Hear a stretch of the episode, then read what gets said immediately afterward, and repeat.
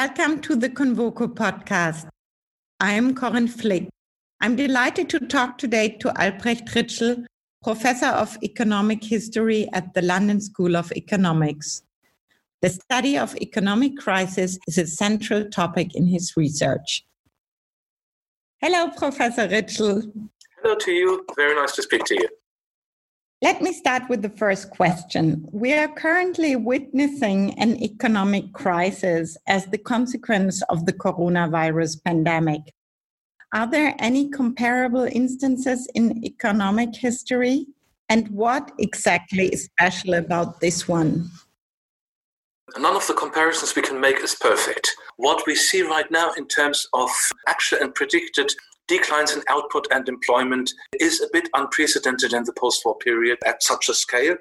So, one thing we could do is indeed compare the situation to wartime, or we go back to the interwar period with comparisons to the Great Depression after 1929, or indeed to the immediate post World War I period.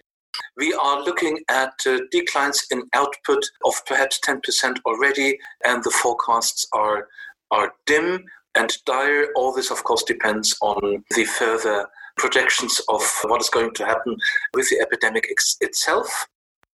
But this is also where the parallels stop. I need to be quite honest about this because we do not have many cases of a pandemic like this uh, from which we can derive conclusions for the modern economy. How would you judge the shape and stability of the global economy prior to the virus outbreak? Was some form of crisis looming anyway? This is the famous $1 million question. And I would like not to provide an answer, but, but let me do. Let me try.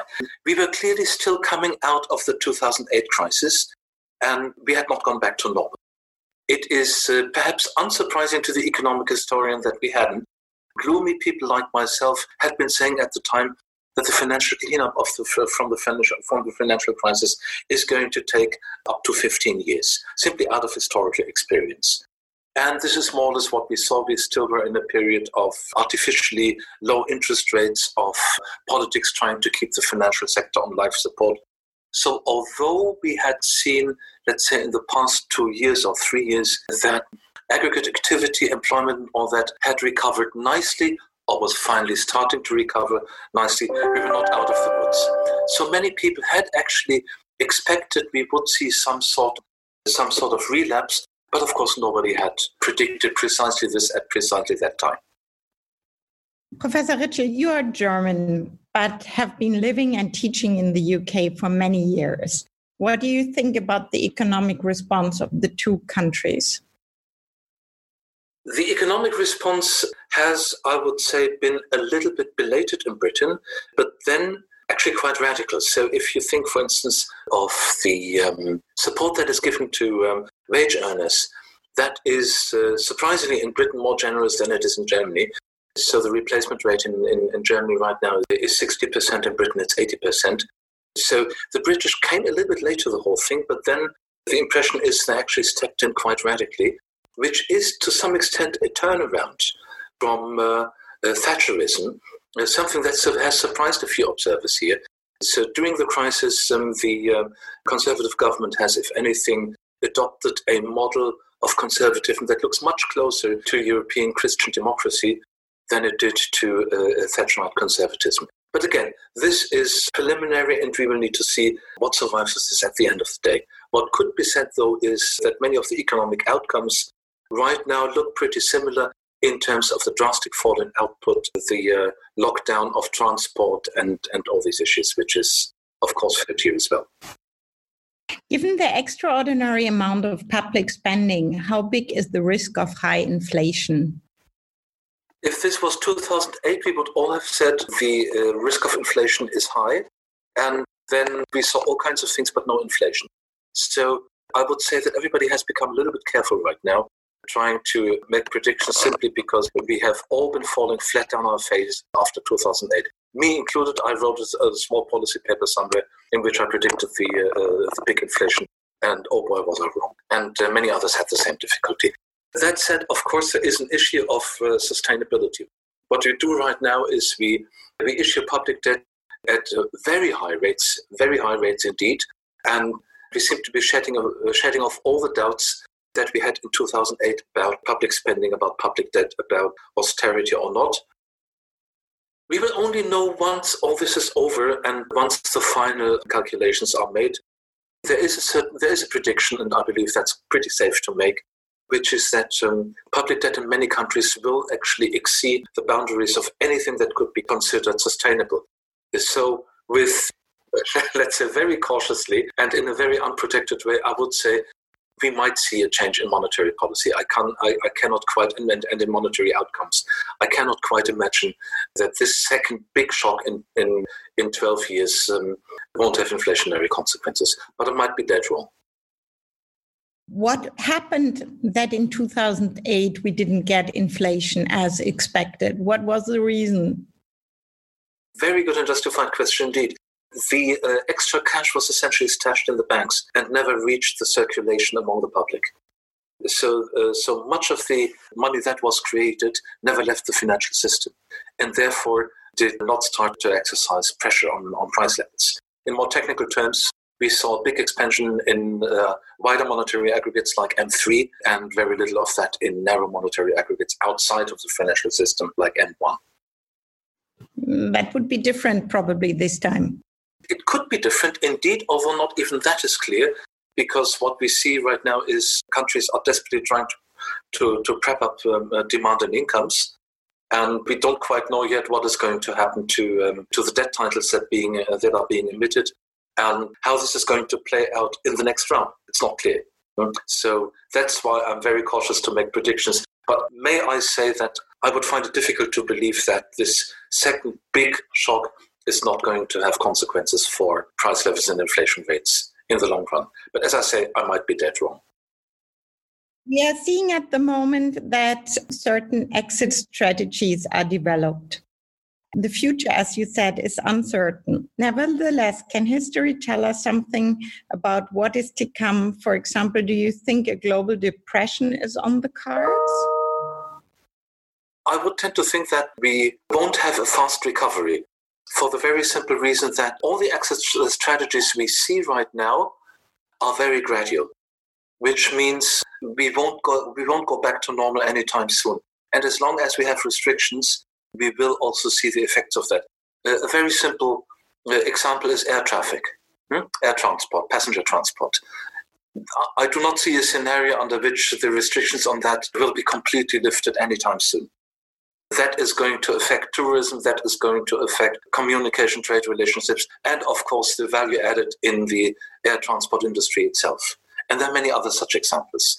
So, what I see is that, for instance, in Germany, a prediction has been made of a fast recovery next year, plus 5%. This is definitely possible, but this is not the only possible recovery. We could also think of a much more negative scenario or pessimistic scenario in which we don't get out of this uh, uh, difficulty quickly, and then, of course, recovery will be delayed and come later. What will be the effects on economic globalization? We have seen that globalization has been under political attack already before this crisis. And as a consequence, as an immediate consequence of the crisis itself, globalization, of course, has gone down dramatically in a way that we haven't seen in peacetime since the 1930s, if not more radically. I would tend to think um, the uh, crisis of globalization is going to continue because one of the uh, immediate responses in many parts of the world will be an attempt to uh, relocalize supply chains and to relocalize production deglobalization is perhaps going to be a topic for the coming years. I would also think this is not going to, to be permanent for the very simple reason that the economic benefits of globalization is higher than the economic costs. The problem that we had with globalization before the crisis was that the costs were not very evenly distributed, or those who were suffering were not being uh, compensated, although they could have been. And clearly, this is a political problem right now, but the economics of globalization continues to look pretty straightforward. In the book of Convoco, where you contributely kindly the future of capitalism, you wrote that financial crises have been crises of globalization. Can you comment? Yes, indeed. Now, of course, I would not. Uh, uh, I'm not very happy to, to, comment on the nonsense that I wrote last year. but let me try this anyway. Every major, every major crisis has um, has been global for the last 150 years, if not more. So, uh, going back to the credit crisis of the late 1830s that started in the US and then spread around the globe.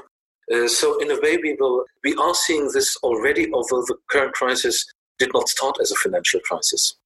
Nevertheless, it is difficult to imagine that it will not end as a financial crisis. Let me put it that way.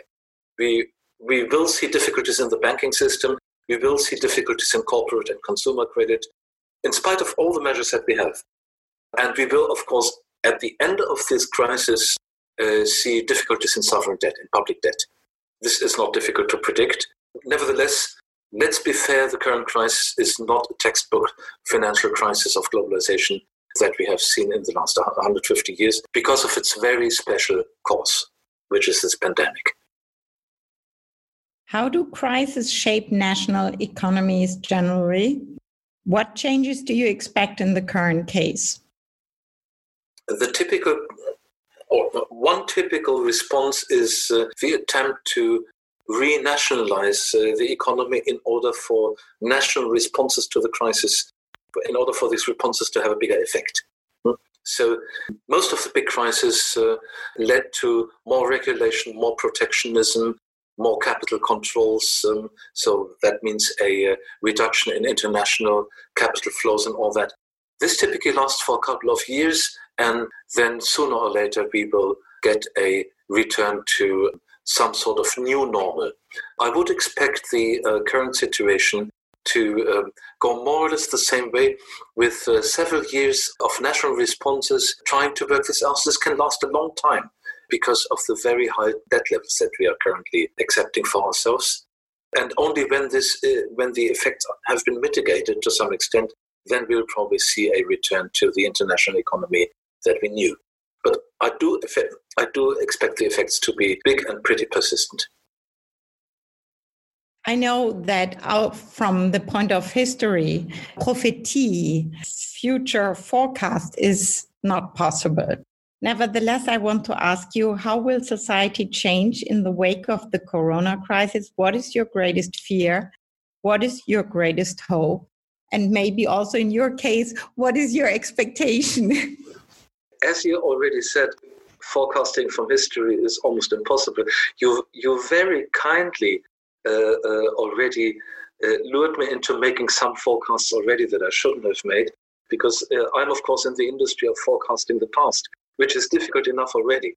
Uh, so, uh, so indeed, this is an impossible task. But in terms of my greatest fear, it, it is indeed that we might go back into a situation of of kind of closed economic blocks, a little bit like in the 1930s, like a new period of deglobalization in which um, uh, nobody really cares about their neighbors and just uh, puts up barriers to trade, barriers to traffic, barriers. Then, of course, also to new ideas this which would, in effect, perhaps damage the um, developing world more than it would us. And that's like my my biggest um, worry. My biggest hope is perhaps that um, society will change in the sense of realizing we have been dealing with this big crisis and we got through it, and now we can perhaps uh, tackle other issues that everybody talked about and that we thought would be impossible to tackle. For instance, changing the and evolving the energy base of our economies uh, uh, away from uh, fossil fuels to um, something more sustainable. Where everybody said this is um, impossible to do, and perhaps using the uh, the skills and energy that we got from this crisis, uh, there will actually be the political will to uh, to do something. That would be a hope, but who knows what is going to happen? No prediction here. Thank you very much for this insightful conversation. Thank you very much for listening. All the best, Corinne Flick.